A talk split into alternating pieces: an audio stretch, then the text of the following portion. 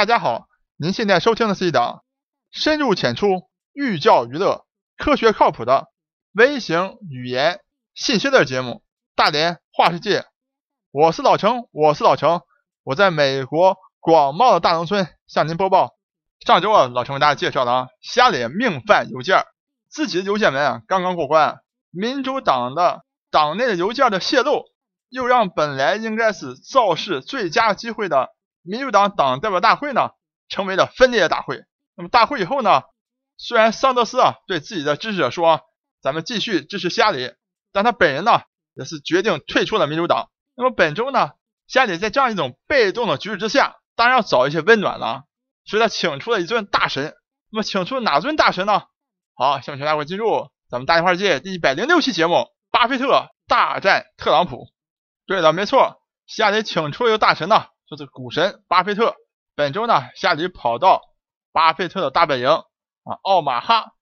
把股神巴菲特呢请出场，搞了一场造势大会。那么在造势大会上呢，巴菲特就讲嗨了。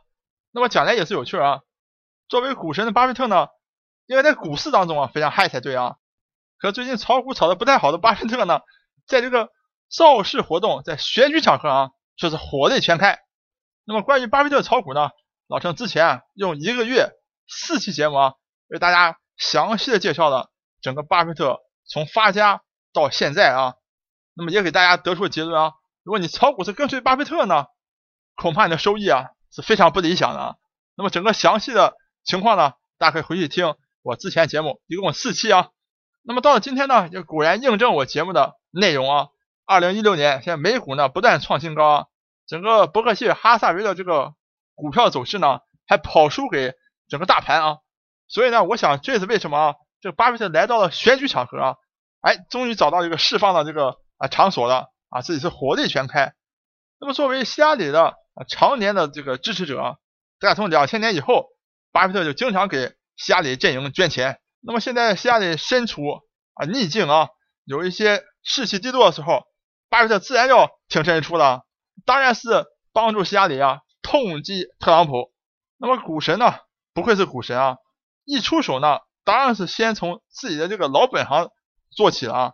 巴菲特说：“你看我我的眼光，你看我经营的伯克希尔哈萨维公司啊，这个长年累月啊，股价是不断的攀升的。你再看看特朗普，自己号称是一个商人啊，号称是怎么样的商业精英啊，能够创造就业。”啊，能够运营企业好像很有钱，但实际上你看看他的上市公司啊，他的上市公司在一九九五年所上市的啊，那个时候呢，即使一只猴子啊随便的啊就去买一些啊标准普尔五百这种大盘指数，到今天呢也有好几倍的这个回报了啊，九五年到现在，而你去看看特朗普九五年上市的公司，特朗普酒店和赌博娱乐村。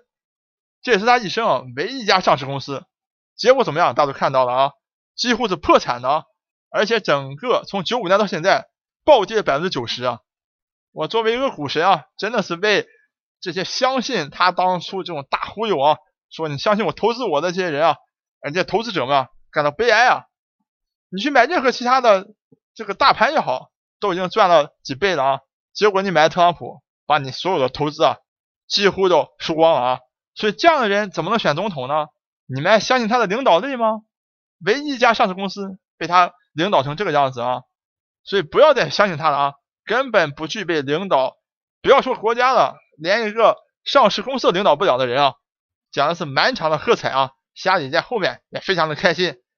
这个情绪上来以后，自然是挡不住的啊！巴特继续追击特朗普，啊，说你看到现在，特朗普不敢把自己的这个税单啊公布出来啊！整个自己的收入情况不敢公布，因为虽然说啊选总统不是一定要公布自己的收入的啊，但是作为一个传统，这么多年来啊啊各大候选人啊都把自己的整个税单啊公之于众，让大家来公众来个检查和检讨。比如说希拉里啊，早早就把自己从两千零七年到今年呢和她丈夫呢两个人一起的税单公之于众了啊。从税单上看呢，这两人缴税啊缴的非常充足了。因为他俩都是高收入人群，所以他俩几乎的交税的税率啊，在百分之四十五左右啊，基本上是符合要求的。但是他的收入呢，实在太令人这个折舌了啊。因为大家知道，因为特朗普一直自己说自己是亿万富翁，有的是钱啊，自己有公司，赚钱能力怎么怎么样，有钱。哪想到克林顿夫妇呢，就靠退休以后到处出书、到处演讲，特别是跑到高盛啊、华尔街啊等等大机构去演讲，在去年啊居然赚了两千八百万美元，这个数字是惊人的啊！而且也是通，因为这个数字呢，所以才有这么多民主党的人呢去支持桑德斯啊，而反对希拉里。为什么呢？因为非常简单，很多人啊都认为这里面有利益输送啊。这些华尔街的有钱的大银行、大投资机构，为什么要花这么多钱请你去演讲？你们演讲能演讲出花吗？能给这些公司带来这么多盈利吗？他们为什么请你去随便讲个一个小时就给你一百万美元？两百万美元，搞得你们两个人一年就能收入两千八百万美元之巨啊！这数字实在太大了，搞不好比每年川普能赚的钱都要多了。因为这是纯的啊现金的收入啊，不像川普的搞公司也好，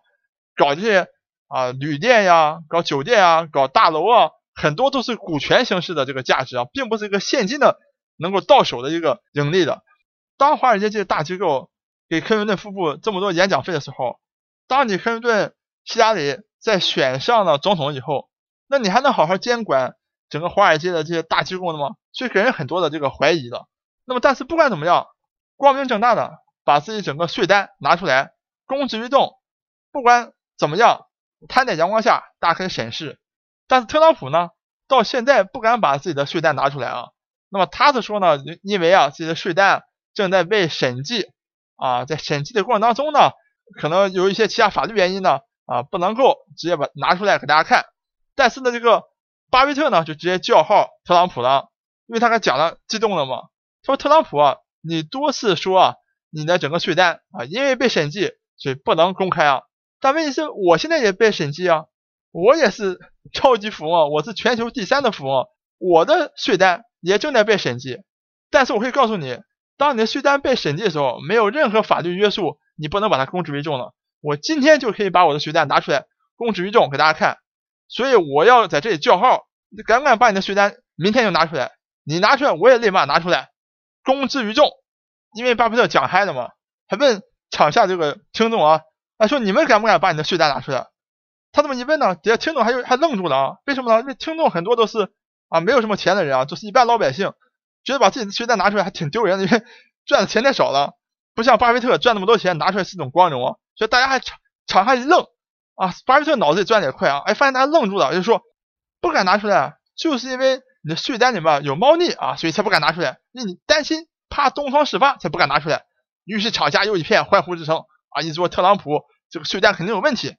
那么其实现在还有另外一种说法啊，为什么特朗普到现在还不把自己税单拿出来？就说啊，因为特朗普一天天在吹牛嘛，说自己是啊十亿富翁。啊，有的是钱啊，家产如何如何，每年赚如何多少多少钱。